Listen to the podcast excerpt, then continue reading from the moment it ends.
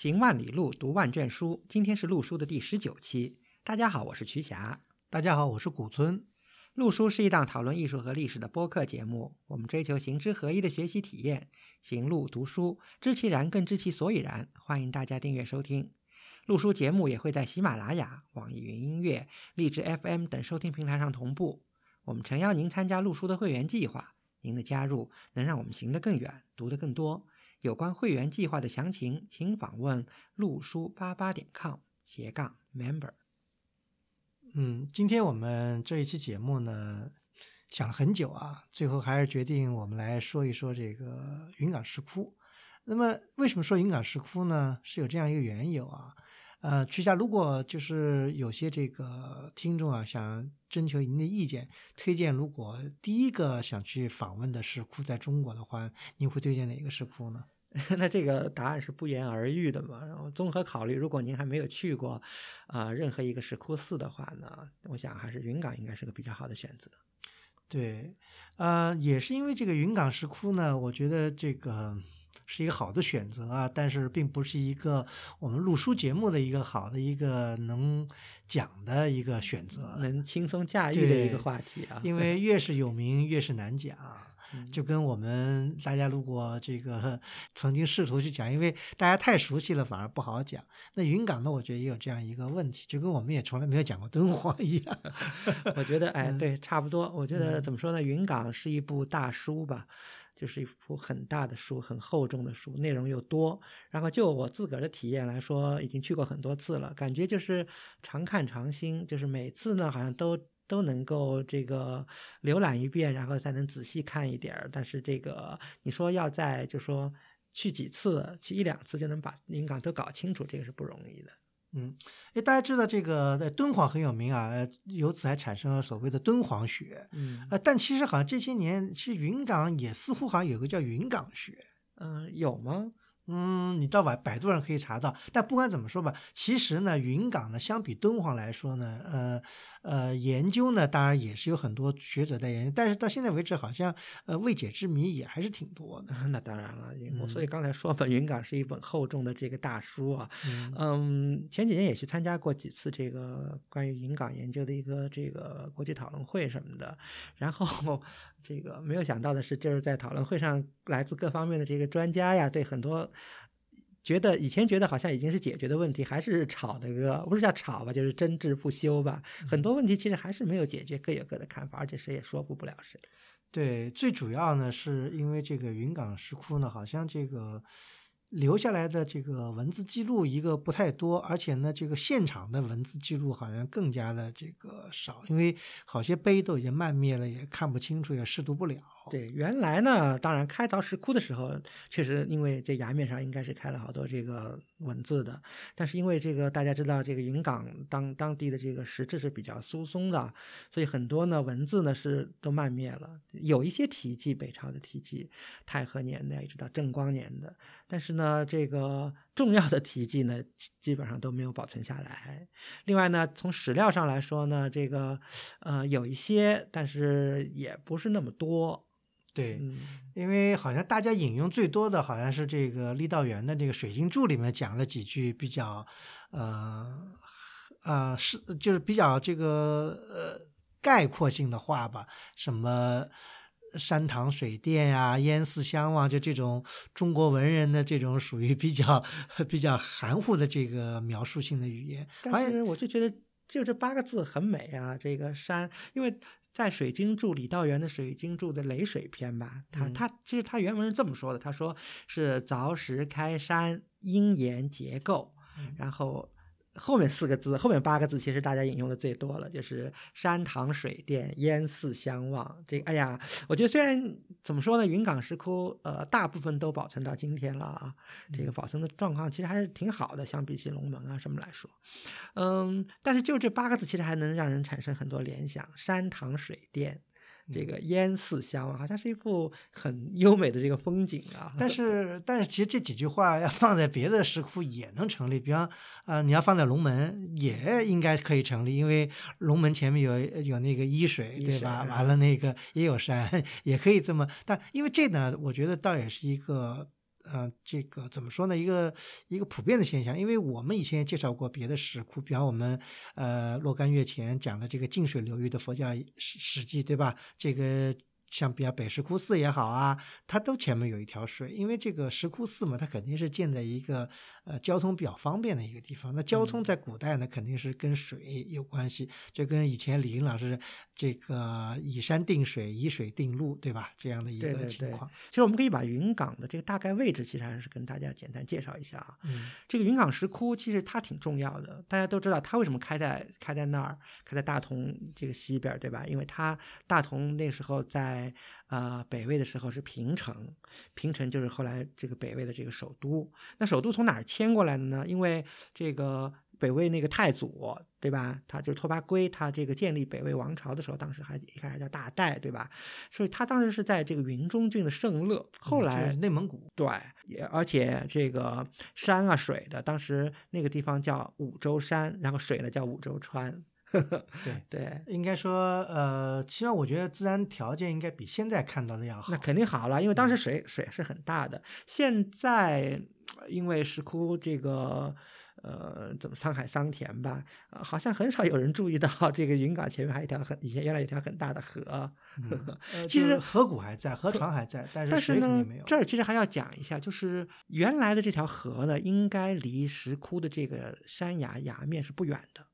但是现在其实我们看那河床离那个石窟还是有一段距离的，因为，嗯，应该应该说是在金代，当时为了这个怕发大水把这个这个石窟冲毁嘛，当时，呃，金代也做了好多这个维修工作，就把这个河改了一下道。它原它基本上呢还是就是说从西往东这么流过来以后呢，它是在这个就是咱们云冈这个地方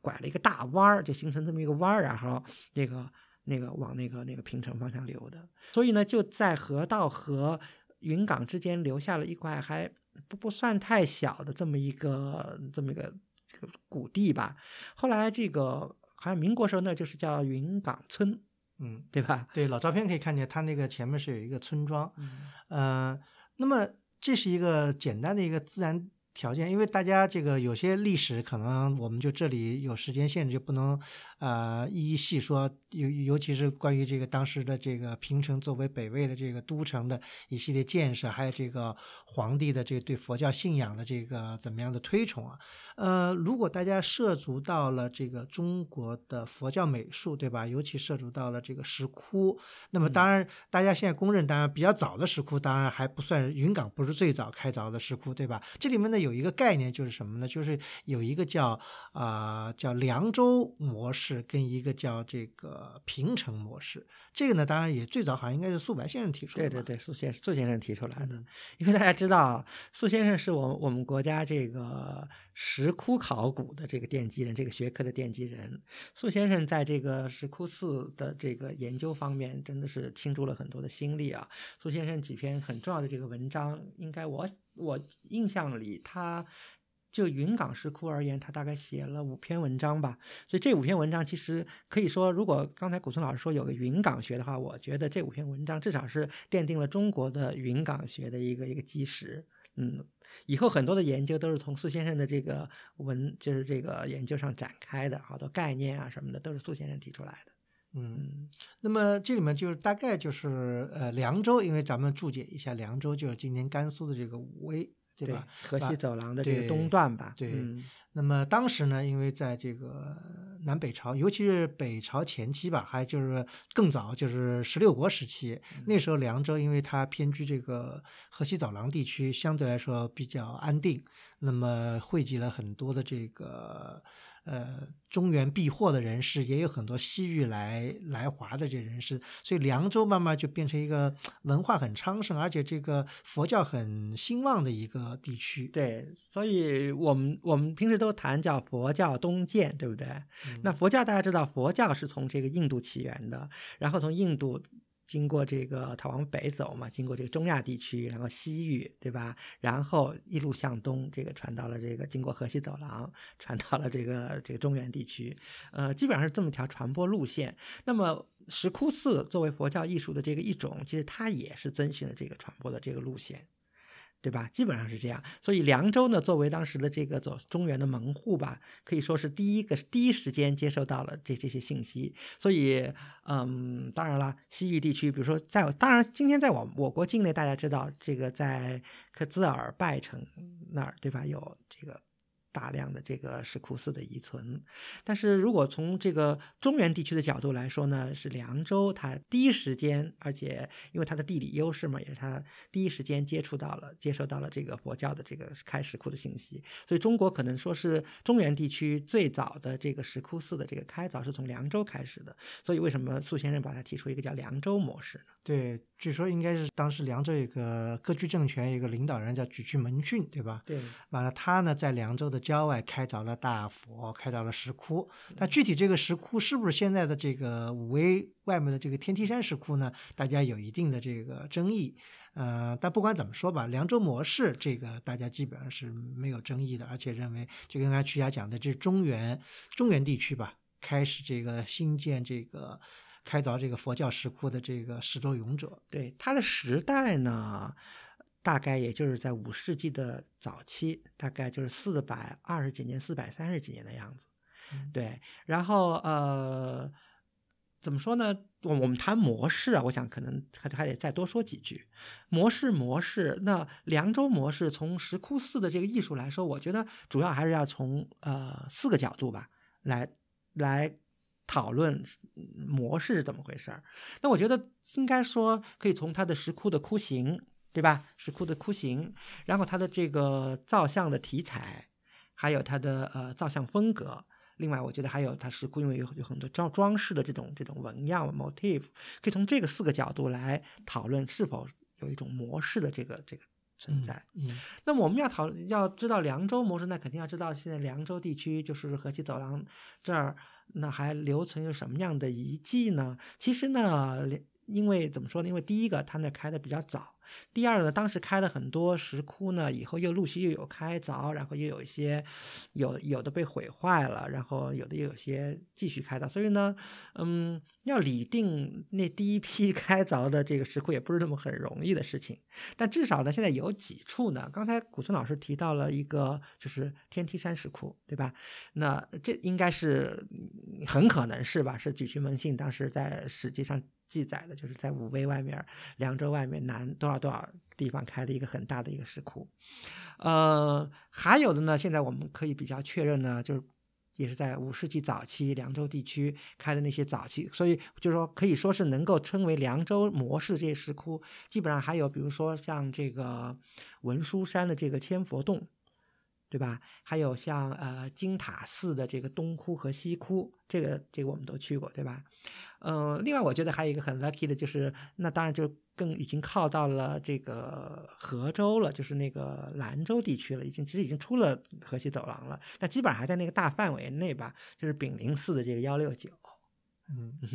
对，这里面就讲到凉州。模式呢？因为从风格上来讲呢，这个地方的造像风格呢，大家看了，尤其比方曲家刚刚讲到的丙零四幺六九，那大家一看就会马上跟这个印度的这个几多风格这样进行勾连，对对对，是的，确实是很很像。因为从时间上来讲呢，也有一定的这个传承性，就时间上来讲。对，而且基本上。很多造像，尤其在幺六九上可以看到，其实，在金塔寺上也能看到了这些塑像。呃，风格真的是可见而知，就是印度当时流行的样式传到中国来是传的很快的。因为大家知道，极多的那种，就是说所谓早期的马图拉风格的，像这些所谓的。那说的更简单一点，就是那种湿衣佛，对吧？这个样子的这种佛像，呃，其实，在印度也兴起没多久，也是在印度相当流行的一种形式。就是在居然在四百二三十年五世纪早期，已经第一时间就传到了传到了中国，所以说明当时的这个交通啊交流还是很很频密、很频繁的。对，因为这个讲到凉州，呃，听过我们以前节目也也会知道这个。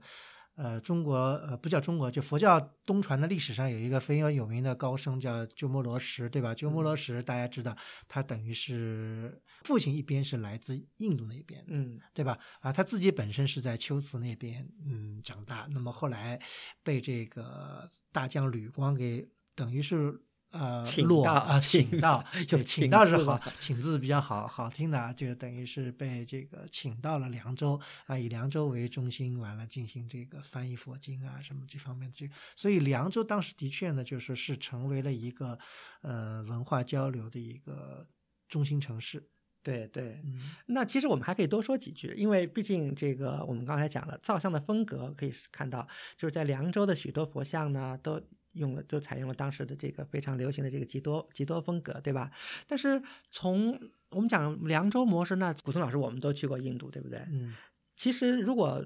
呃怎么说呢？从地域来说呢，这个印度的佛教石窟发育的最成熟的，而且开凿最多的就是在印度南部、中南部的这个德干高原的马哈拉斯特拉邦的这些地区。嗯，当然了，这个印度佛教石窟它开凿比较早，早，甚至在公元前二世纪、三世纪的末叶，就是公元前两百多年就已经开始有开凿，以后一直到了公元前这个一世纪、二世纪还续有增开，这是它的第一阶段。那第二阶段呢，其实就在印度中南部德干高原的这些石窟呢，它以后也是从呃怎么说呢，四世纪末五世纪又继续开凿，嗯，但是北印度其实石窟寺是不多的。嗯，那又一个石窟比较多的地方呢，那就是今天的这个阿富汗巴米扬巴米扬石窟，对吧？然后后来，然后就是我们这个新疆新疆地区的这个克孜尔克孜尔那儿一带的这个这克孜尔石窟群、丘兹石窟群，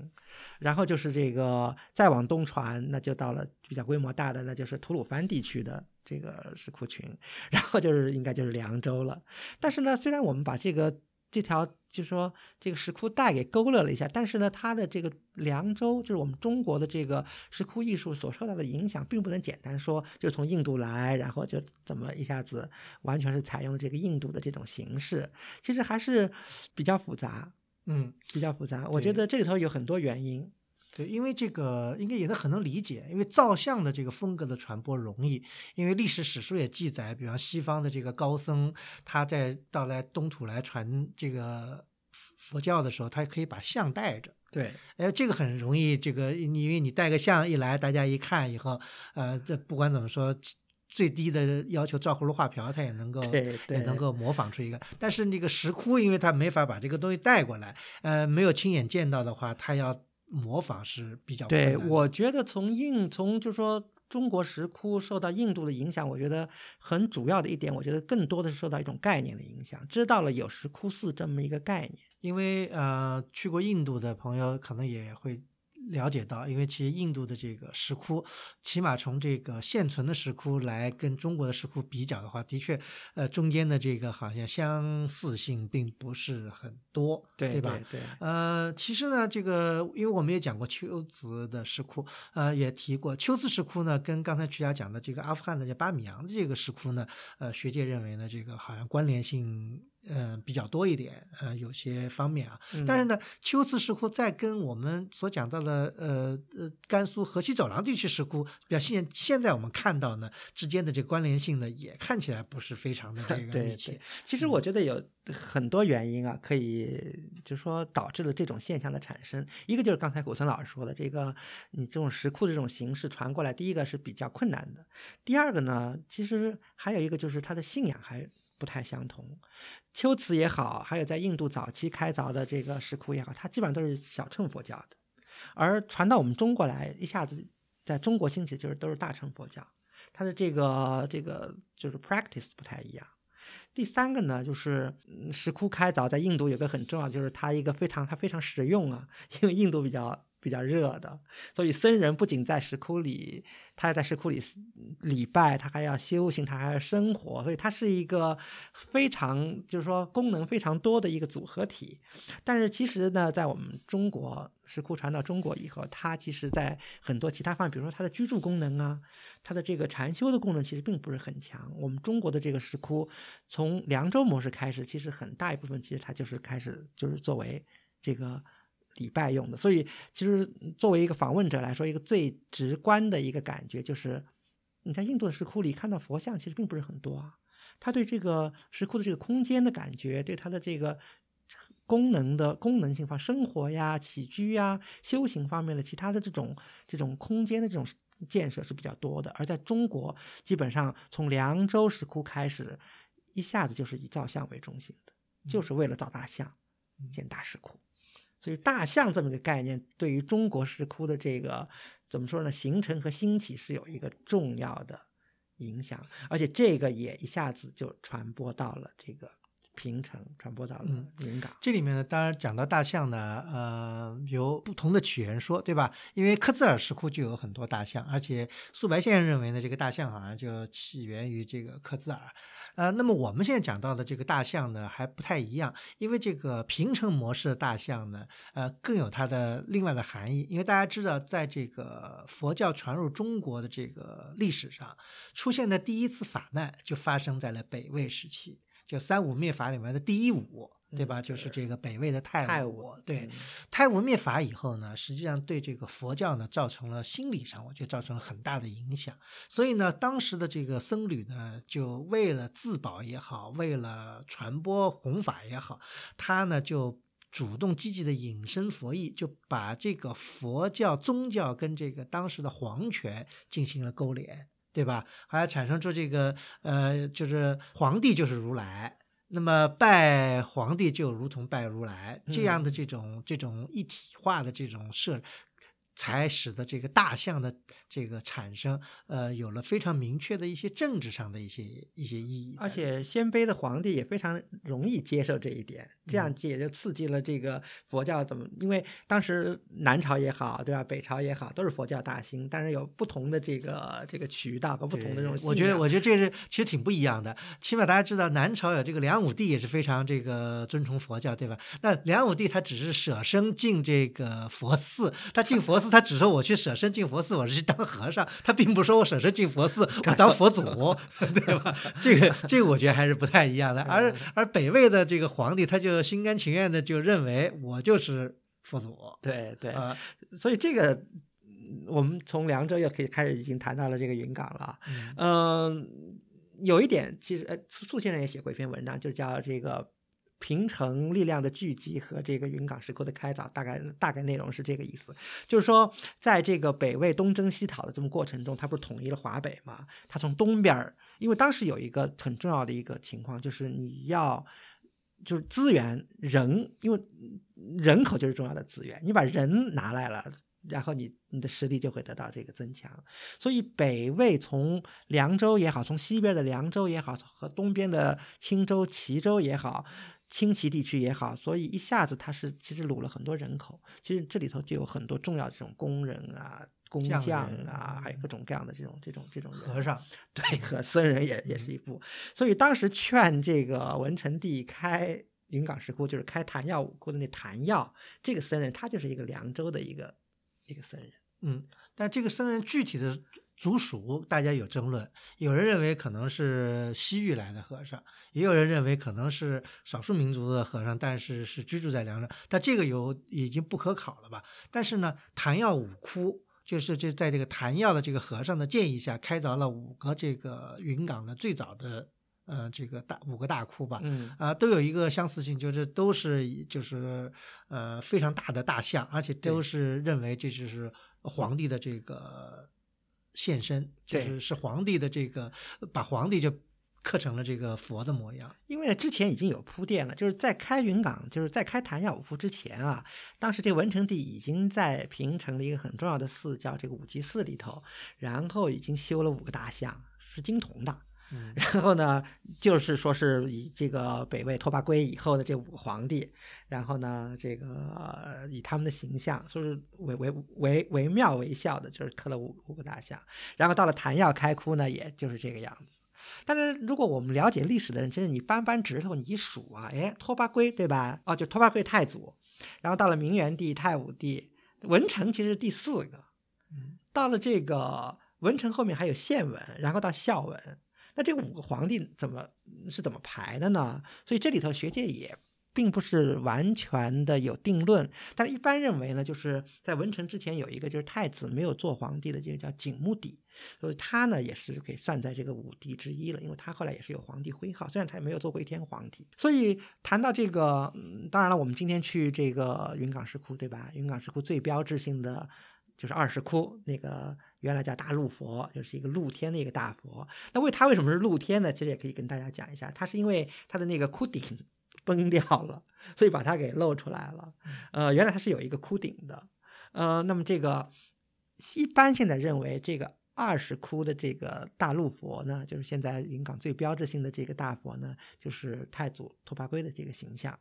嗯，当然了，也不是没有争议了。现在其实很多，尤其上次开会听那些学者在讨论，其实很多呃学者对于这个昙曜五窟这五，当然对昙曜五窟是十六到二十这五窟是没有争议，而且是代表五个皇帝的形象也是没有争议。但是对十六到二十哪个哪个窟是代表哪个皇帝，他们先后是什么顺序？十六到二十窟它是怎么先后开的？其实就对这些问题，大家还是有好多争论。嗯，但是有一点就是说，这个每个窟都其实都是三十佛，哎，对，是，呃，这是没有争论的，嗯对吧？呃，虽然这三世佛一一大两小，好像差别挺大，不像后来的三世佛是呃汉地寺院一一字排开三个差不多大的，对吧？对这个是一主两次，这个是非常分明的。对，它有的是，比如说像二世窟，它就是一个呃主尊是个坐佛，然后边上两个立佛，对吧？然后呃十九好像是呃三个坐佛，然后两个边上两个是倚倚坐的，对吧？然后是二十呃十六。就是一一个立佛，然后两个坐佛，好像就是反正它的组合不太一样，嗯，对吧？嗯唐药五窟这个是等于中原地区，我觉得呃首先开凿的大象窟。嗯，应该是，因为这里面我们没有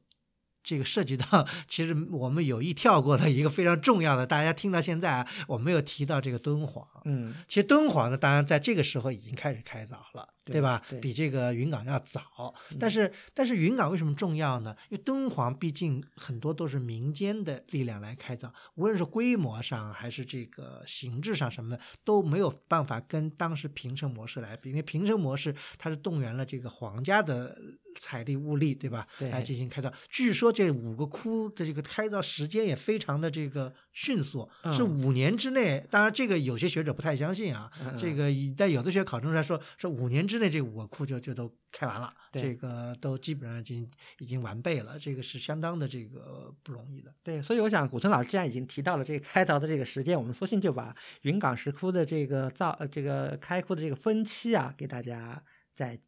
这个讲一下吧。呃，确实啊，今天我们谈到这个石窟，讲到敦煌好像是这个中国的 number one 啊，但是我觉得敦煌呢也是有几个条件，第一个它是这个比较西嘛，对吧？它又接受到了这个西边来的这个这个信息，又大量的接收到了中原来的影响，所以它真是一个东西方怎么说呢？各种各样的影响交汇的一个地方。第二个，敦煌开的石窟，敦煌石窟开凿的时间比较长，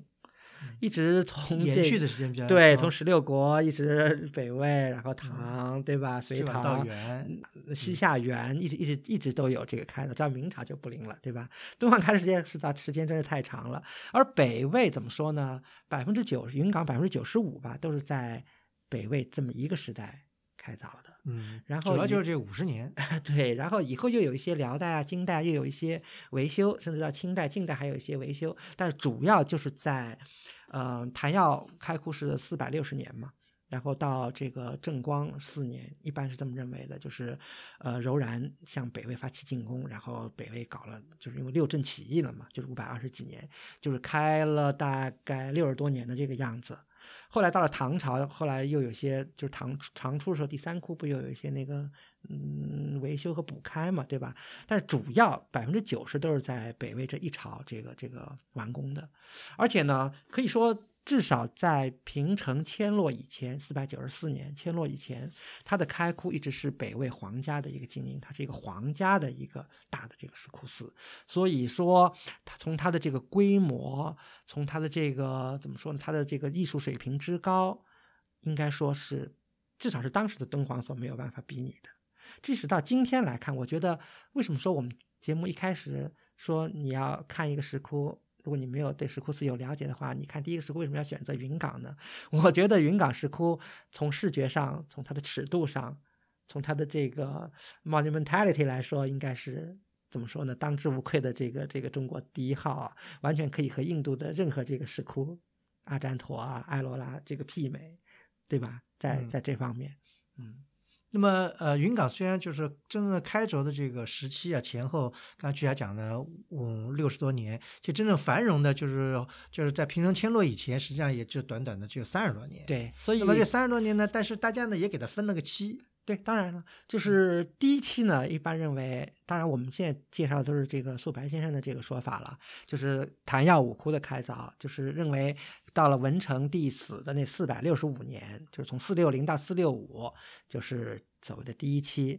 然后呢，从这个四六五以后呢，一直到嗯孝文帝迁都洛阳四百九十四年，呃，素素先生认为是这个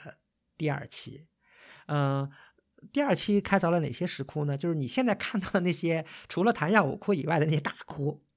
都是第二期开的。呃，而且其实挺好。挺好记的，呃，我们现在的这个云冈石窟的这个编号方法，主要是这个。基本上是按照当年这个关野征，他当时从就是完全从东到西这么按照顺序来编了一个号，就一二三四五六七八九十十一十二，然后一直编到二十，然后二十以后又再编编到四五十号，对吧？基本上是按照这么一个顺序来的。现在的编库号编有有一点出入，但是出入不大。那么刚才说了，十六到二十是弹药五窟，那么第二期开的那些大库有有哪几个呢？嗯。我们也别从开凿顺序来，因为开凿的绝绝对年代来吧，我们就从它的这个方位来说吧。第一、第二窟是个双窟，是第二期开的。然后第三窟呢是一个挺大的一个一个窟啊，也是第二期开的。然后呃五六是一个双窟，也是这一期开的。然后就是七八是个双窟，九十是个双窟，这都是挺大的窟。然后十一、十二、十三这三个窟呢是。是一组，所以就是这也是这个第二期开的，所以苏先生就认为呢，就刚才提到的那个一二三五六，然后七八九十十一十二十三，就这几个窟呢，大窟基本上是这个，就是在孝文帝迁落以前，有北魏呃，主要是皇家，然后还有一些非常重要的这些人士，这个开凿的大窟。完了，这个等于下面就是等于第三期了，对，就是迁落以后，呃，因为可以说是怎么说呢？至少在部分上，这个云冈石窟当时已经开放给了这个民间了，因为不完，因为皇帝走了嘛，所以很多民间的力量。跑到这个云冈去开啊，而且很多呢就把原来这个弹药，就有些学者认为有一个现象，就是在重要的这个皇家石窟里，因为他当时没有很多石窟没有完全开完嘛，又添了好多这个不开凿的一些龛，然后还有一些这种造像，所以就说明很可能当时可能它已经不再是一个，或者部分已经开放给这个民间来经营了，民间来供养了。嗯嗯。呃，这里面就带来一个问题，就是说这个当时这云冈石窟在北魏时候的面貌到底是什么样的？这个是一个疑问，因为我们现在看到的，比方说这个二石窟，肯定刚才徐家讲的，因为岩石的崩塌，因为。整个这个五洲山的这个岩石啊，是一种砂岩，它不是很坚固，嗯，所以呢，可能也比较好开凿，但是呢，也不太能持久。因为我看到一个呃，就是这个考古上的一个报告，就说这二十窟的这个西边的这个立佛，嗯，他说这个立佛后来现在最近发现它那些残片，说残片是在这个北魏堆积层，对，就认为就说这些佛在北魏就那个时候或者晚一点吧，就已经。风化说可能就是说有一种说法，就是它二十窟刚开没多久，它就崩掉了。对，就是呃，所以这个呢，也是使得就是我们现在就很难了解到，就是北魏时期的佛寺到底什么样。就跟回到了我们开篇讲的这个郦道元的在《水经注》里讲到的这个“山堂水殿烟寺相望”这八个字，到底什么样的一个一个情景，这个是各有说辞的。至少。有一点就是，如果我们现在脑补一下，如果您对这个云冈还有一些概念的话，就是您可以看到这五洲山，对吧？非常的这个雄伟。然后五洲川当时应该可以说是这个水水很大的，而当时离那个窟又不是很远。那么石窟这么一个个大的这个窟洞开在那儿，嗯，那僧人住哪儿呢？因为这些现在我们这个和印度的石窟不一样，印度的石窟僧人基本上就是。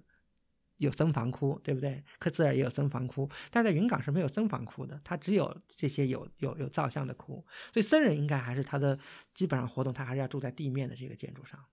对，这是一个，就是还有一个呢，也联想到，比如我们以前讲这个阿占陀的时候也讲过，就阿占陀现在有二二三十个窟，对吧？它其实现在我们一溜可以走到，但是原来二三十个窟它互相之间是不连接的，嗯，对吧？都是从这个河谷完了这么一条道走上去，走成一个窟，等于就算是一个寺院或者怎么样的一个。一个一个情况，那么所以呢，这个素白先生呢，后来呢，嗯，通过他的这个研究啊，他在这个《永乐大典》里面找到了一个很重要的一个资料，就叫这个，当然这不是北魏时候的文字资料，是这个后来了，是这个呃金代，因为金代大家知道，金代这个大同也曾经是金代的西京。对，呃，所以呢，就叫大金西京五洲山重修大石窟寺碑。嗯哼，这个碑，呃，原碑已经早早就不知道在哪里了。这个，呃，碑文呢，被记录在了这个，也是非常偶然的，记录在了《永乐大典》的，就是，就就《永乐大典》把它当成一个制的，对，抄了一个东西，在《西京志》里面。对，而且很，其实也挺巧的。嗯。呃，因为他在《永乐大典》里嘛，其实看过的人不多。但是呢，就是在光绪年间，有一个叫妙全孙的一个人，他呢到国子监去抄了一部分，这这个金碑的这个这个就正好被他抄录了。而他抄录后不久啊，这个庚子就是就是那个义和团运动，这个八国联军进北，所以那个。永乐大典散失了，所以他抄的这部分就是丢掉了，所以他抄的成了这个唯一的现在的这个历史记录。所以后来这那个苏先生在四七年整理这个藏书的时，就是帮帮一位老师整理这位妙全孙的这个藏藏书的时候，发现了这一条重要的史料。然后苏先生在五十年代初就根据。这个史料，然后又根据云冈石窟的实际情况写了一个很重要的一个文章，就叫这个呃大金西京五洲山重修大石窟四碑校注，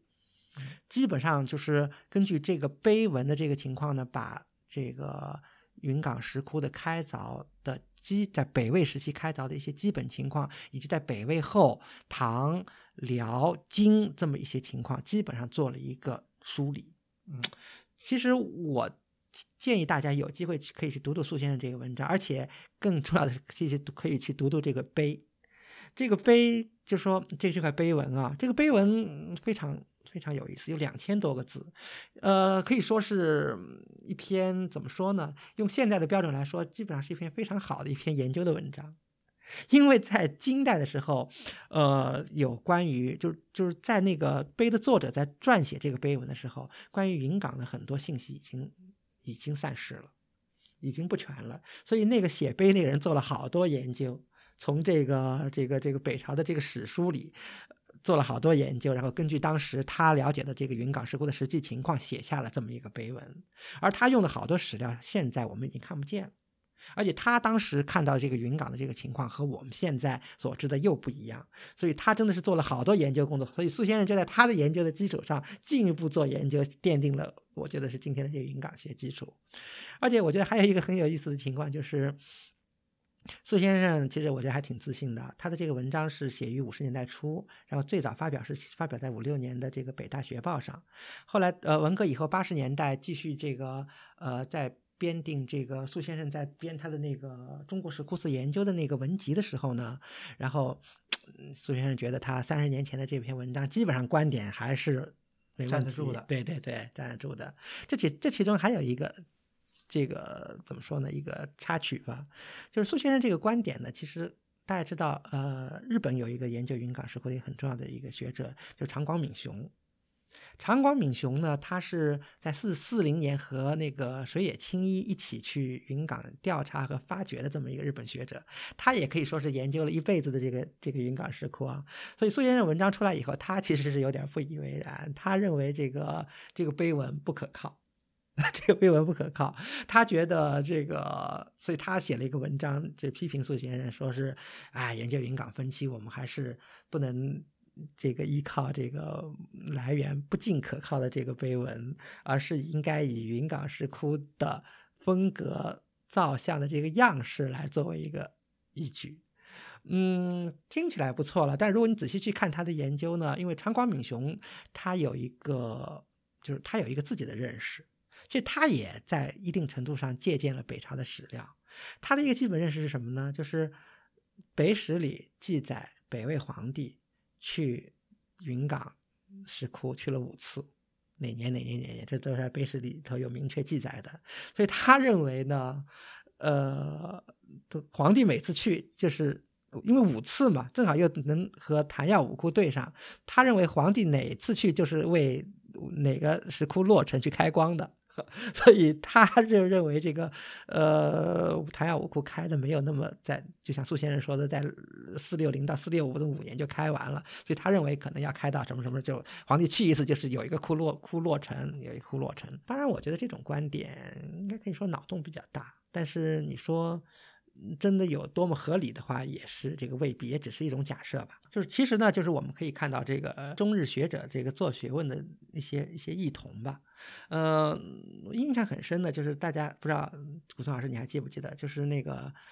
伊东忠太曾经跑到营营造学社去，对吧？这个做了一个演讲，认为呃中日学者应该联合起来研究这个中国的古代建筑啊，你们。中国学者呢以这个研究这文献见长，所以你们就应该专注于文献；而我们日本学者，而他们日本学者呢是以这个实实地的去调查，对吧？测绘见长，所以呢日本学者可以多做这方面的工作。所以这个呢，在一定程度上是激起了这个梁思成先生他们其实这个就是说奋起去做野外调查的这么一个契机吧。对吧？那我觉得呢，伊东忠太还真是说了一句大实话。日本学者有的时候在跟我自己感觉啊，当然我觉得我这个不是在黑日黑日本学者，其实他们在看中国的这个文献上面，其实他们还是有一些隔膜的。虽然也许他每个字都理解，但是其实他还是有相当的隔膜。而我们中国学者，尤其是以苏先生为代表这个学者，在云冈石窟的，尤其在我觉得在这个大金。西经五洲山重修大石窟四碑的，至少在这个文献的这个爬书上是完全是站得住脚的。这个文献，如果我们，所以为什么我建议大家要读一下这个文献，你就可以看出当时其实这个金代这个的这个文人有相当高的这个水平啊，就做了很多的这个研究，而且是非常的这个精准，而且在他就是当时这个作者对于史料的这个梳理，而且他对于当时的这个云冈的这个实际情况。而且是这个结合的非常多的，可以说苏先生就是在他的这个基础上做了很多这个研究工作。那么就是因为苏先生在文章里面不仅讲到了这个云冈石窟在这个北魏时期的一些情况，因为北魏以后还有唐、还有辽、还有金，呃，当然这一段时间呢，这个佛教在这个虽然这个大同不是都城了，在这个唐代的时候，当然也有一些新建，比方第三窟的这个大象。对吧？就是唐代那时候，但是没有完成，而且是唐代比较早的，因为当时梁先生他们去看的时候还认为是隋代，但是现在大家又再次认为应该还是初唐，嗯，而且这个更可靠一些。规模如果完成的话是相当了得，因为没有完成，所以看不就是，但是从它的这个遗留的一些一些一些建筑的一些遗迹来看，这是非常大的一个，因为它的这个窟形呢，基本上是北朝。在在肯定是个大的一个工程嘛，在孝文迁都以前，可能就就就就已经这个基本上完成了。而那三个这个大象，象是这个初唐补刻的，对。呃，那么我刚才回到就是我们讲的，就是说我们现在就是说对这个北魏时期的这个云冈石窟的面貌啊，还是这个了解的呢不是甚多。呃，虽然苏白先生。呃，通过这个研究呢，把这个云冈石窟的分期什么这些呢，基本上呃嗯搞清楚了。但是呢，还有很多问题呢是通过文献呢是是搞不清楚的。比方说，他那时候的这个，就是说刚才讲到的，这是除了这个石质的石窟以外，有没有木构啊？有没有窟檐呐、窟檐前面有没有殿宇啊？还有这个寺院的形制到底什么样啊？这些东西呢，呃，还是有待进一步的这个梳理，因为这里面有还有一些这个搞不清楚的地方呢。比方说这个史料中曾经提到过，就是说，呃，云冈石窟曾经是就有十大石窟，对吧？后来不不能说是十大石，就是十十个大寺，十个大寺，对寺的名字都是很清楚。对，完了，但是树白先生呢，这是后来厘清了以后，认为那，这十个大寺呢，并不是北魏时候才有的，是到了这个辽代才形成了这十个大寺。但这十个大寺里面有些名字呢，是在北魏的这个史籍上是能已已经查得到的。出现了。比，如说，但但不一定是十个，就是对，呃，其实我们可以把这十个大寺的这个名字给提一下，至少是在辽金时期，在写那块金碑的时候就已经很清楚的。呃，就是叫通乐寺、呃灵岩寺、呃金金崇寺、镇国寺、护国寺、天宫寺、崇福寺，然后有童子寺、华严寺和这个兜率寺。嗯，在北朝的这个这个文献里能查到名字的有三个，是通乐、灵岩和天宫。嗯，苏先生他认为呢，可能有可能就是说，当时虽然都叫石窟大寺，对吧？但是有可能当时灵岩寺是这个石窟大寺的一个总称，所以一般甚至在梁先生他们去考察这个去去云冈石窟的时候，嗯、也都把它叫做云冈灵岩寺。以灵岩寺来概括这个整个当时在北朝时期，呃，云冈石窟的这个这个名字，嗯，那为什么呢？为什么苏先生会认为这这十个寺是辽代才有的呢？因为就在刚才古森老师提到了，嗯，一九四零年代呢，日本人在云冈是做了一个发掘，在窟前面做了不少发掘，所以呢，当时主要发掘的一个成果是确认了至少在辽代，现在的从第一到第二十窟外面都是有窟檐的。这个是大家现在是比较比较认可的。那辽代有窟檐，是不是表明北朝有窟檐呢？所以这是个问题。虽然说在外面也发现了北朝的一些建筑的一些残迹，但是有没有窟檐这个问题，一直还是一个争论不休的一个问题。嗯，嗯，包括前面还有没有啊木构建筑啊，在北朝因为你发现了北朝的那种瓦呀、就是砖呀什么的，有建筑是肯定的，北朝，但是不是是窟岩这个形式，那现在是还还是有争议的。嗯。嗯呃，那么苏先生认为，当然到了这个辽代，这个十个寺，就刚才讲的这个肯定都有了。嗯，对吧？这个呢，呃当然哪个窟是哪个寺，这个可能大家争论不一，对吧？嗯苏先生有苏先生的看法，别人有别人的看法。这个哪个寺？那这里面呢提到有一个现象啊，挺有意思，就是刚才这个曲霞也提了，就说好多都是呃双窟。对，嗯苏先生也认为，就有的两个窟是一个寺，对吧？这就就就就是两个四，它等于像双胞胎似的，就跟释迦多宝这感觉似的，好像两个窟是一组，两个窟是一组。对它除了十一、十二、十三，因为它是它是这个等于像当当呃当中是一个这个大窟，然后边上两个副窟，嗯其他的一二对吧？呃，这个四呃五六七八九十都是以双窟的形式，因为双窟形式，嗯。并不是说你认为是双窟就是双窟，因为它是有很明显的双窟的一个特征。最主要的一个特征就是，呃，它在两个窟的这个两侧呀，都就就是外壁两侧，它都雕两个塔。嗯然后在两个窟之间呢，又立块大碑，嗯因为现在那碑文虽然已经漫灭不清，有的已经基本上连痕迹都没有，但是碑座还在呢，嗯。所以双窟是很明显的。嗯这里面呢，其实也讲到了，就是说，呃，当然，因为云冈刚才讲到的这个，呃，可看的这个窟很多啊，啊、其实这里面我觉得，如果要首选最值得看的双窟啊，就应该其实就是说，原来云冈石窟一进大门儿就能看见，现在因为现在云冈石窟经过改建以后，把那大门儿给移到西边去了，嗯一开始就在东边的时候，一进来就是这么就是五六窟，对，五六窟。对，五六窟，因为它这个在清代的时候还保留有那个就是窟檐，对吧？嗯呃，我们可以其实再解释一下，就是可以顺便把云冈石窟的衰落可以给大家介绍一下。就是，呃，当然这也是苏先生的观点了。苏先生认为，这个、嗯云冈的最后的彻底衰落是在明代中期以后。嗯辽代当然是因为辽辽和金大同都是西京，这两个朝代的西京，所以在云冈是有相当多的建设的。辽代修了好多次，非常的这个香火旺盛，这个是可以说是嗯非常的厉害。金代也有修缮。当然不是一开始咱们节目不就说嘛，一开始把五州河都给这个都给让它改了一下，以以免它这个对云冈产生这个威胁嘛。金代人也 信佛，所以对云冈也有很多的这个修缮。嗯，当然辽金之间呢是有有有战争，毁的比较多，但是金朝金代至少把它又修到了一定的这个规模。对云冈一个最大的一个破坏呢，应该可以说这十四之毁啊，就是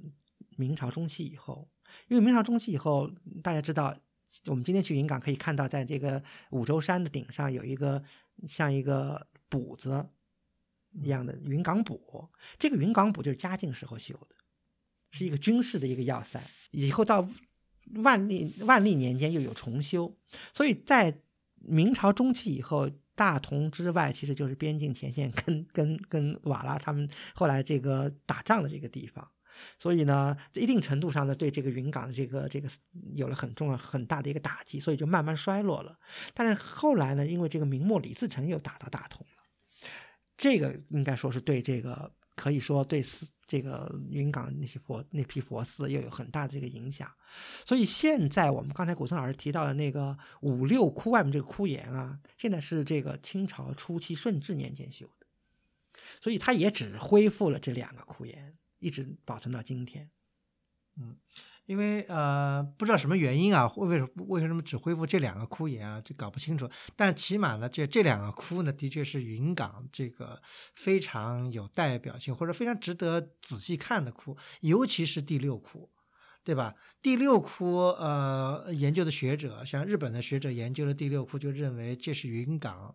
应该是最好的一个窟，因为其他窟呢，有可能因为种种原因有破坏也好，或者是未修完也好，未完成也好，就是不是很完整。说这个呢，第六窟呢是这个完完整整的，是这个按照当时的这个初始的意图修完，而是能够比较完好的保存到今天的一个，所以非常有代表性。对啊，因为第六窟有很多很明显的特征嘛。第六窟第一个，它反映了云冈第二期的一个标准的一个窟形。对吧？它第一个它是个双窟，和第五窟组成双窟，而第六窟呢，其实但是它也是前后室，然后当中呢是这个中心柱式的，所以所谓的这个塔庙窟。而且第六窟还有一个特点是，呃，全修完了，就是完全按照它的这个当时的这个设计的意图，全部修完了。没有这个没有没有修完的，所以它全是这个当时这个开凿的，和第五窟就不一样。第五窟是没有修完的，所以第五窟有很多以后的这个开凿，第三期的开凿，而其他几窟也有相对这种后期的，对，有有后期的这个增开。而第六窟真是完完整整的，就是保修完了，保存了当时的这个这个可以说的这种设计的啊，或者是这种工艺这种水平吧。对，尤其呢，因为我们在若干期前讲到过这个，在这个晋水流域有一个王母宫石窟，对吧？那时候也提到了，就是那呃兰登华尔纳去过什么，提到这个叫象洞，对吧？它这个里面实际上它的原型呢，就是认为呢，就可能跟这个第六窟是很像，因为第六窟也是有象。也是中心柱，也是四面就是有这个龛，对吧？就是如果大家比较一下，会觉得是，但是第六窟呢是相当的精美，要要比这个那个王母洞石窟要不可同日而语啊。对，呃，因为现在去我们也能看到非常这个完整。那么尤其是这个它其实也是分前后室，对对吧？嗯，完了前面有一个前室，那么当然它现在等于有有木木结构的这个檐把它等于包起来。那么再进去以后。通过一个门进到这个主室，中间呢就是一个四方的一个中心柱，嗯，对吧？中心柱本身它是分成上下两层，嗯，对吧？下面一层呢是四面开龛，对，哎，上面呢等于是一个也是四面开，但上面呢不，上面不是龛，上面是这样，上面是其实它雕的挺有意思的。嗯，因为现在其实如果你不上窟岩，从明洞里往下看的话，你可能看不太清楚啊。你从上面只能隐隐从站在窟就是中心柱下，只能隐隐约约看到一个大概呃，但是如果你能从明洞，就是那明明窗上往下看的话，你能会看得比较清楚。它基本上是上边是这个，呃，四个大立佛，等于是四个方向 背靠背的站着，然后呢，这个嗯四角四角又四个塔又这个雕刻了四座塔佛塔，对，对。完了佛塔下面有这个四个大象，对，像托着这个佛塔，对嗯啊，这个是然后每个佛塔边上又有两个胁侍，对胁侍菩萨，对，嗯因为保存的完整，所以非常精致。对，嗯，那么这是中心柱，那么它这个四壁呢，等于也是开满了，等嗯于是满宫，满宫。那么基本上呢，分成三层，三层啊，对嗯，这个最上面一层呢是这个都是大的立佛龛，嗯然后当中那层呢是这个坐佛龛，嗯对吧？当然它有这个不同的坐佛龛，它还有表表示不同的这个题材，我们这里当然细节就不用谈了，但基本上设计是这样的。然后第三层呢，它是一个连续性的一个佛传故事。就是以这个佛传这个浮雕，这也是云第六窟的一个非常大的特色。而且不光是在这个呃四壁的这个周围，因为刚才古村老师还忘了提到一个，就是中心柱的下层啊，它不是四面开开大大龛嘛，嗯然后都是都是佛像，然后南南龛呢是一个这个家夫座的一个佛，西龛呢是这个一个乙座的一个佛，然后北龛呢是释迦多宝，东龛呢是这个一个交角的一个一个佛像，然后就在这这四个大龛的这个两两就是龛的这个两侧又浮雕了。这个就是和这个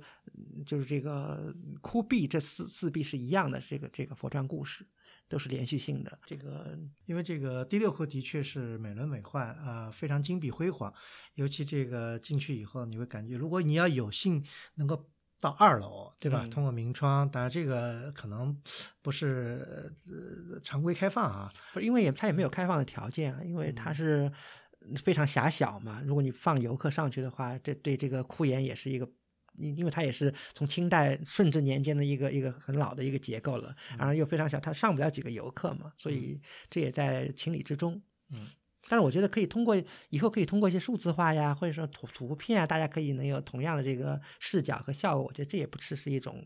这个选择啊。嗯我们刚才呢讲到的这个第六窟啊，第六窟呢说是这个应该说是这个云冈石窟的一个代表性的一个石窟，它非常完整的是一个很大的一个特点。那么其实大家呃去过云冈石窟的人啊，如果就是当然如果是你第一个去的石窟，你可能没有比较，但如果你在中国的比方一些石窟看多了以后呢，就会觉得呢，相比龙门石窟也好，敦煌也好，或者呃其他的一些石窟也好，龙呃云冈石窟所受到的，无论是自然的破坏或者是人工的破坏呢，相对其他一些知名石窟来呢，都相对来说呃比较状况比较好。这里面呢，当然也是有很多这个历史原因在里面。是是是，嗯、其实我们可以先谈一下这个近代怎么说呢？就是上个世纪初云冈所谓的云冈再发现啊，嗯，大家知道这个云冈发现呢是一位日本学者，我们刚才也提到他的名字，他是位日本这个建筑史家，叫做伊东忠太。他呢是在一九零二年去大同考察的时候呢，他当时一开始去考察古建筑的，然后他从这个地方志的这个信息了解到这个北边还有一个石窟群，所以他去看了，然后真是大开眼界。所以呢，最早的向世界报告云冈石窟呢，是一批日本学者，尤其是伊东忠太为代表的。伊东忠太回日本以后，就写了好几篇文章，然后介绍这个云冈。当然，因为他是建筑史家啦，所以他也他也从云冈的这个建筑里和日本当时留的这个早期的这个木构建筑，他也做了一些这个这个勾连，所以还是挺成功的。那么以后云冈石窟的这个名声啊，就越来越大了。不光是日本学者，日本学者当然很有名的，像早期的像关野真啊、冰田耕作呀、呃小野玄妙呀这些人，他们都去过云冈。所以以后云冈石窟甚至成了，只要是你外国学者、你外国人跑到中国来欣赏、研究或者是访问古美术的，都会去云冈。嗯，比如说这里面这里面呢也有一个插曲，就为什么会这样呢？因为云岗呢，因为离着北京很近，尤其是京张铁路修通以后呢，基本上其实在，呃今天大同没有通高铁以前，好多去云岗，如果你坐火车的话还是这样的，就是说晚上坐火车，第二天一早就差不多就能到。对，我记得古村上我们第一次去的时候，也是北京晚上西站十二点一点的火车，然后一大早到云冈，对吧？对当时他们京张铁路呢就修通以后，当时，然后他们一般也是这个下午下午的火车，然后因为他的时刻的问题，我看很多人写的文章都是大概在三四点的时候到到到，然后呢，然后、呃当时云岗还有城大同还有城门嘛。然后还要在这个等城门开啊什么的，然后嗯牛车马车，然后等等城门开，然后天亮了以后进城，然后再雇车去云岗。嗯，这个梁先生、林先生他们都是这么走的。对，就是因为大同实际上离北京比较近，所以呢，这个去走访的人也多，所以相对来说知名度呢也对，所以我们能想到的名字，比如说沙婉，这个法国人对吧？喜龙人，这个兰登华尔纳，哎，这是我们以前 节目里经常提的那些名字，他们都去过这个这个云岗，啊、但是呢，跟这个其他地方不一样，各比方跟敦煌不一样。云冈呢，虽然这些学者都去，或者呃跟天龙山也不一样，但是这个因为当时这个对于这个古迹的保护的这个意识程度，还是比其他地方要早。哎，对，这个真的是，其实真的云冈石窟可以和龙门石窟成为一个鲜明的对比啊。嗯，其实以前有人有这种认为，认为啊，说是嗯龙门破坏的厉害，云冈这个破坏的少，就是因为这个岩石的这个硬度不一样。呃，龙门硬的石那个石头硬，容易被凿下来；云冈的比较疏松，一凿会碎。其实完全不是这个情况。嗯，对你硬的，你凿下来，砰，你把一个头手机凿下来容易，但是你软的，你可以把整个石壁给凿下来啊，并不是说云岗没有被破坏，云岗也遭到了至少也遭到了许多破坏，至少现在我们在欧美的博物馆里也看到有数量为数不少的云岗石刻。而且很惨的就是整个把整个大龛都给凿下来的这种情况都是有的，尤其在大都会看到那几个那么完整的那个交角那个佛像，对吧？那么云岗之所以能保存的那么好，其实我们今天我觉得也应该提一提，就像古村老师刚才说的，这个山西在至少在民国时代，真不愧是个模范省啊！这个治安也好，各方面的治理都还是比较好的。嗯，现在能查到的就是在一九二九年，当时云岗就成立了专门保护云岗的这个派出所。警察局其实应该叫，呃，就设在那个五六窟前面那个石佛寺里头。所以我们今天知道，这个五六窟前面不是有窟岩吗？然后在呃民国呃在那个清朝晚期一直到民国都是叫石佛寺，里头是有僧人的。然后其他窟外面的都已经是老百姓的房子了，老百姓就拿这些石窟都作为自己堆柴火、放这个农具的地方了。那五六窟前面是石佛寺，那石佛寺呢，在二十年代、三十年代呢，其实僧人只占了一个院，边上两个院呢，是一个是给云岗小学站着。一个呢，就是给云岗保护这个云岗石窟的这个警察局站着，所以专门有警察在那儿保护这个云岗。所以一方面呢，是因为呃云岗村老百姓就住在那儿；另一方面呢，也是因为有了警察的保护。所以呢，使得这个云岗呢就没像这个同时期的，比方龙门也好，或者更惨的像这个响堂山啊、天龙山也好，就遭到了大规模的石窟都给大规模的这个盗取，呃，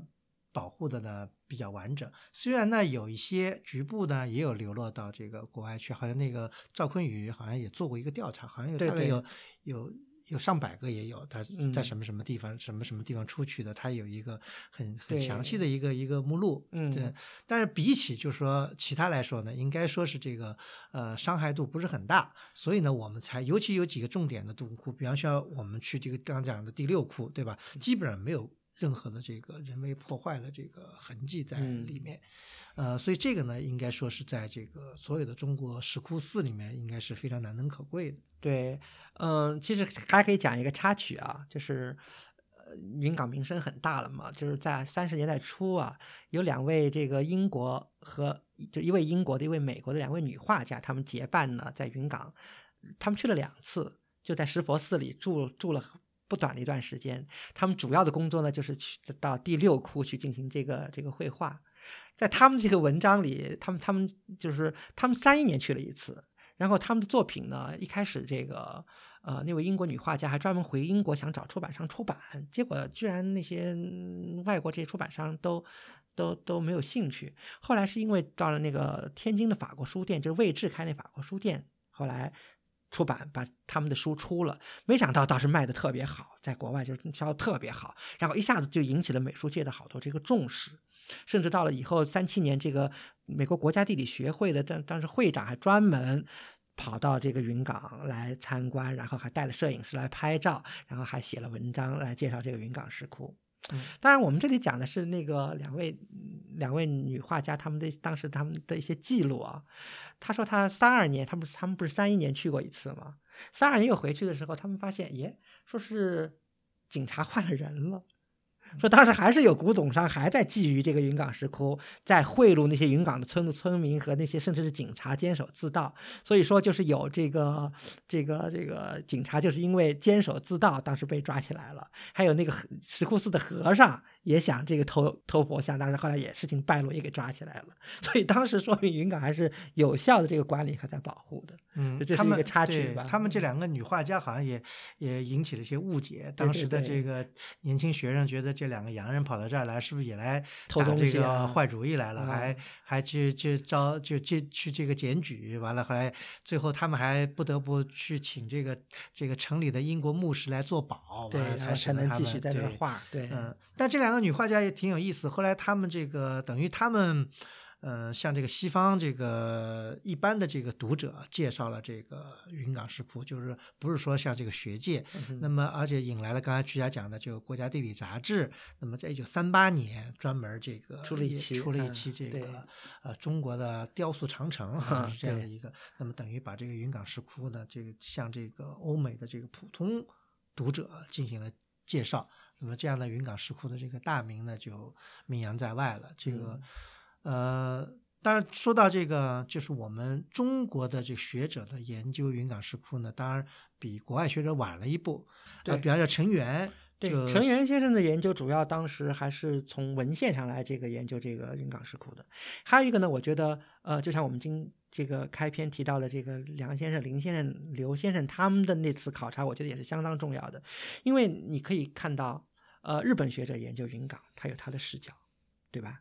那欧美学者来研究，比如像喜龙人沙丸什么的，哎呀，你可以看到，其实他们对中国的东西，其实就是还是所知有限。他们一看云冈啊，这个是印度的东西，啊，我就一言以蔽之就。就就完了。我觉得后来到了梁先生他们营造学社去云冈石窟的考察，他们才真正的从非常 detail 的方面来了解什么是印度的影响，什么是中国的影响。云冈石窟上面又反映了多少中国的特色，有有多少外来的影响，这梳理的是相当清楚的。我觉得从这个以后，真的是胡同老说的这个云冈学才开始慢慢的这个这个走向这个深化吧。但是毋庸讳言啊，这个。日本人在这个对云冈云冈的研究上，我觉得倾注了很大的心血。到现在为止，这个五十年代日本人出的一套这个云冈，呃，从这个如果从这个书籍的角度来说是煌煌巨著，呃，目前才云冈研究院才超过了这一套书的这个。成绩，因为，呃，因为大家如果喜欢书的人去查查日本人出的这个那那五十年代出那套云冈是煌煌巨著啊，大概有到四十多本吧。对，它是二十几。二十多卷，然后每卷上下，对，是是相当，就是他们当然是在这个侵华战争期间，他们对云冈进行了大量的这个仔细的拍摄跟这个调查，所以才有使得他们在五十年代出了这。那么近近年来，这个东呃云冈研究院呢，啊又详细的，当然这个就就用现代的这个数字技术啊什么，呃出了准备要说是要这个超越这个 这一套这个，对我们对对拭目以待，拭目以待，嗯对，但是呢。这个刚才讲到，比方说这个长光敏雄也好，对吧？这些日本的这些前一代的这些研究美术史的这个学者，都对云冈有很大的关注。我记得还有一个呃很深刻的一个。故事啊，就说呃是谁也清一还是谁，就是他们在抗战的时候不是这个了，就是在云冈待过，后来这个到了八十年代吧，嗯，就是完了应应该长光敏长光敏兄八十年代后来又回到了这个云冈，呃，他还写了一段很感慨，就是说呃经过了这个这个那么长时间，他他都自己没想到自己有生之年好像又回到了这个云冈，又能在面对这个他当年这个好像因为。侵华战争时期，他借着这个优势嘛，对这个云冈的这个调查，他呢还还非常的感慨。呃，另外还有一个，我觉得还有一段这个佳话也挺有意思的。这个云冈的近年呢，呃，这个倾注了大量的这个人力物力吧，改善了环境，甚至把那刚才讲的云冈村都整个迁走了。呃，那么在这个云冈村的基址呢，建了一个这个云冈博物馆。呃，大家如果去这个云冈访问的时候呢，我觉得也不能错过去云冈博物馆看一下，因为它陈列了一些这个出土的一些文物。呃，这里面有一件文物呢，我觉得特别有意思，就是是一个呃佛像的眼。眼珠，对对是是这个还挺有些呃故事，我觉得挺有意思的。这个说出来的，也可以作为我们这期这个节目的一个收尾吧。对对，这个这个眼珠还挺大的，它原来应该是某一个大佛里的那个那个眼珠。那是是什么故事呢？因为以前我们节目也聊到，就是美国 那个三十年代那个。在作为哈佛燕京学者来 来中国留学的，然后又作为以后有有这个服务于纳尔美国纳尔逊堪萨斯纳尔逊阿阿德金斯博物馆的那个劳伦斯史克门 Sickman，他呢在应该是在大同买买了这颗眼珠。在三零年代，然后这颗眼珠呢，一直他因为是他自己买的嘛，所以他也没交给博物馆，就在自己的这个收藏。后来到了在八十年代，这个王世襄先生到那个美国去访问的时候呢，去了访问了纳尔逊博物馆，然后呢，史克文就把这只眼珠交给了王先生，说是这是我以前在大同买的，就是请您把它这个带回去交还给这个这个云冈石窟。所以王王世襄先生就把眼珠就带回了带回了国，然后。交给了这个云冈石窟，然后现在呢，现在眼珠就在这个新成立的这个云冈石窟博物馆里展览。对，这个呢，就是说等于是也是文。文物界的一段佳话吧，呃，也显示出呢，这个云冈石窟呢，这个它对大家的这个影响跟魅力。那么，希望这个如果去这个云冈参观的人呢，也可以不妨去看一下那云冈的那颗佛的眼珠，流经海外以后又回到了这个祖国。嗯，好，那这一期的节目就到此结束，感谢收听。如果您想了解更多内容，请阅读本期节目的会员通讯。陆书之友微店是购买会员计划和会员通讯的主要渠道。我们的节目在每旬的第八日上线，在陆书八八点 com 可以找到与节目内容相关的链接。我们欢迎批评和反馈，您可以通过陆书的微信公共号和知乎专栏联系我们，也可以发邮件至陆书八八八八 at outlook 点 com。再次感谢您的收听，我们下期再见。